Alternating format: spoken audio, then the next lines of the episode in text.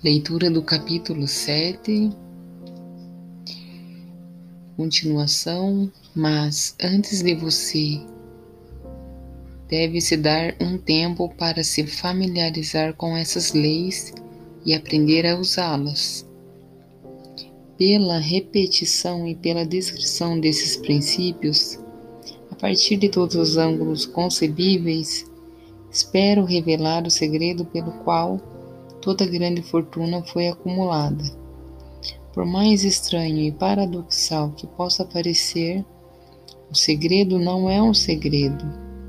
Ele faz-se óbvio na Terra, nas estrelas, nos planetas, nos elementos acima e em torno de nós. Em cada folha de grama e em cada forma de vida dentro da nossa visão. Não desanime se não entender ou aceitar completamente essa teoria. Não espero que você aceite tudo o que está nesse capítulo em sua primeira leitura. Assimile o máximo que puder agora, enquanto lê tudo pela primeira vez. Depois, quando reler e estudar o material, vai descobrir que alguma coisa aconteceu para esclarecê-lo e dar uma compreensão mais ampla do todo. Acima de tudo, não pare nem hesite no estudo desses princípios até ter lido o livro pelo menos três vezes. Depois você não vai querer parar. Como fazer uso prático da imaginação? Ideias são o ponto de partida de todas as fortunas. Ideias são produtos da imaginação. A seguir, duas histórias verdadeiras sobre ideias que renderam imensas fortunas. Espero que essas histórias transmitam o quanto é importante o papel que a imaginação pode ter na transformação de uma ideia em sucesso e que ilustrem o método pelo qual a imaginação pode ser usada para o acúmulo da riqueza. A Chaleira Encantada. No fim dos anos de 1880, um velho médico rural foi até a cidade, amarrou seu cavalo, entrou discretamente em uma drogaria pela porta dos fundos e começou a regatear com o jovem atendente. Durante mais uma hora, atrás do balcão, o velho médico e o atendente falaram em voz baixa. Então o médico saiu, foi até a carroça e pegou uma grande e antiquada chaleira, uma grande colher de pau, para mexer o conteúdo da chaleira e as depositou no fundo da loja. O atendente inspecionou a chaleira, pôs a mão no bolso interno, pegou um rolo de notas e entregou para o médico. O rolo continha exatamente 500 dólares, todas as economias do atendente. O médico entregou a ele um pedacinho de papel no qual estava escrita uma fórmula secreta. As palavras naquele pedacinho de papel valiam o resgate de um rei, mas não para o médico. Aquelas palavras mágicas eram necessárias para fazer o conteúdo da chaleira começar a ferver. Mas nem o médico nem o jovem atendente sabiam que fabulosas fortunas estavam destinadas a jorrar daquela chaleira. O velho médico ficou feliz por vender o utensílio por 500 dólares. O atendente correu um grande risco, apostando as economias de sua vida inteira em um pedaço de papel e uma chaleira velha. Ele jamais sonhou que seu investimento faria uma chaleira transbordar ouro, que um dia superaria o desempenho miraculoso da lâmpada de Aladim. O que o atendente realmente comprou foi uma ideia. A velha chaleira, a colher de pau e a mensagem secreta em um pedacinho de papel eram incidentais. O milagre daquela chaleira só começou a acontecer depois que o novo proprietário misturou as instruções secretas, um ingrediente sobre o qual o médico nada sabia. Veja se consegue descobrir que aquele jovem acrescentou à mensagem secreta e fez a chaleira transbordar ouro. Aqui você tem uma história de fatos mais estranhos que ficção. Fatos que começaram na forma de uma ideia Apenas olhe para as vastas fortunas em ouro que essa ideia produziu. Ela pagou e ainda paga imensas fortunas a homens e mulheres no mundo todo. Gente que distribui o conteúdo da chaleira a milhões de pessoas. A velha chaleira é hoje um dos maiores consumidores de açúcar do mundo, dando emprego a milhares de homens e mulheres que cultivam cana e trabalham refinando e vendendo açúcar. A velha chaleira consome anualmente milhões de garrafas de vidro e de plástico e latas, dando emprego a elevados números de trabalhadores. A velha chaleira dá emprego a um exército de secretários, estenógrafos, redatores e especialistas em propaganda em todo o país. Ela levou fama e fortuna a muitos artistas que criaram imagens magníficas descrevendo o produto. A velha chaleira transformou Atlanta, que era uma pequena cidade sulista, na capital de negócios do Sul onde agora beneficia, direta ou indiretamente, todos os negócios de praticamente todos os residentes da cidade. A influência dessa ideia agora beneficia todo o país civilizado do mundo, despejando um jorro contínuo de ouro para todos que a tocam. O ouro da chaleira construiu e mantém uma das mais proeminentes faculdades do Sul, onde milhares de jovens recebem o treinamento essencial para o sucesso. Se o produto daquela velha chaleira de mental pudesse falar, contaria histórias incríveis em todos os idiomas, histórias de amor, de negócios, de profissionais, de homens e mulheres diariamente estimulados por ele. Tenho certeza de pelo menos uma história romântica, pois fiz parte dela e tudo começou não muito longe do lugar onde o atendente da drogaria comprou a velha chaleira. Foi lá que conheci minha esposa e foi ela quem me contou sobre a chaleira encantada. Era o produto daquela chaleira que bebíamos quando pedi a ela para me aceitar na alegria e na tristeza. Seja você quem for, onde quer que more, qualquer que seja sua ocupação, cada vez que vir as palavras Coca-Cola, lembre-se de que este vasto império de riqueza e influência cresceu a partir de uma única ideia.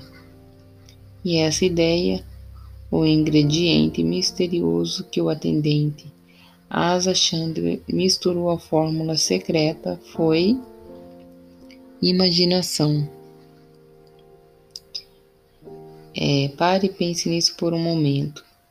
Tenha em mente que os degraus para a riqueza descritos neste livro são os mesmos princípios pelos quais a influência da Coca-Cola tem sido estendida a cada cidade, município, vilarejo e cruzamento de vias do mundo. Aqui vai o que há de mais importante para lembrar. As ideias que você cria podem ter a possibilidade de repetir o enorme sucesso dessa bebida mundial. É, comentário Arlan Sanders também tinha uma receita e uma chaleira mágica. Na verdade, sua chaleira era uma panela. mas nem sua panela, nem sua receita de onze ervas e temperos seriam mencionadas aqui se ele não tivesse imaginação também. É, Sanders era proprietário e administrador de um motel e café bem-sucedido em Corbin, Kentucky. Mas, quando a nova rodovia interestadual foi construída, ela não passou pelo endereço de Sanders. Em pouco tempo, seu estabelecimento faliu, deixando-o com pouco mais que sua receita de frango frito e um jeito de prepará-lo rapidamente em uma panela. Aos 62 anos de idade, o coronel, como as pessoas o chamavam, teve que encontrar um novo meio de vida. Foi quando o ingrediente mágico, a imaginação, entrou na receita. Ele decidiu que não venderia mais frango frito. Em vez disso, venderia seu método para prepará-lo. Ele pôs a receita e a panela no porta-malas do carro e pegou a estrada para mostrar seu frango frito a outros proprietários de restaurante. Nos primeiros dois anos, conseguiu vender cinco franquias. Dois anos depois, tinha vendido duzentas. Quatro anos depois, estava perto de ter 600 endereços. Quando foi procurado por um grupo de investimentos que queria comprar sua empresa, hum, reconhecendo que a magia não estava só na chaleira ou na receita, os novos proprietários pediram ao coronel Sanders para permanecer como porta-voz da companhia,